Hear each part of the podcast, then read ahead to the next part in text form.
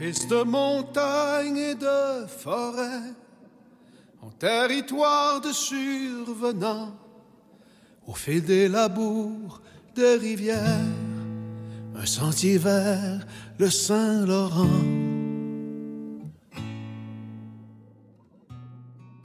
蒙特利尔的夜，旅行已进入倒计时。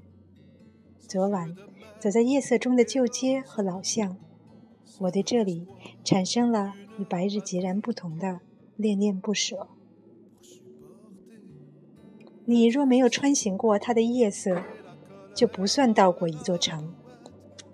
各式街头艺人超高水准的表演，街边酒吧传出了歌手吟唱。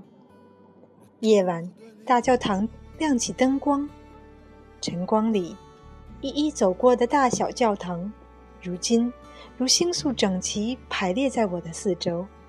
原来是这么小的一座城，却空旷，宛如。跨越世纪，青石板路上仿佛还响着第一批登陆者的呱嗒马蹄声，和着高跟鞋的咯哒咯哒。时间走过，而城池依旧。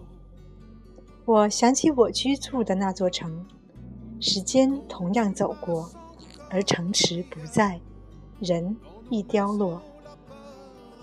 常常有人说，京城少了些悠悠古风，人轻飘飘的，没有底蕴。我想，一座城存在的目的，就是把走过的悲喜、凝练下来的表情、吃穿用度的美好经验，刻在基因谱里，遗传下去。但我们用新的建筑一批一批刷新记忆，每一代人都宛若新生。无论趟过几千年的河。上岸后，都一扬脖，饮了一碗孟婆汤。我顿时理解了为何魁省一直闹着要独立，时刻捍卫着法语的第一地位。它与温哥华这样的北美城市的确不属同一族谱。我愿在温哥华独自一人行走，我想在魁北克谈一场恋爱。你看那河岸恋人在拥吻。迎面走过一双欲牵又止的手。旅行大巴的前座坐着一位中年伴侣，四目相缠，手指充盈着被爱的细腻光辉。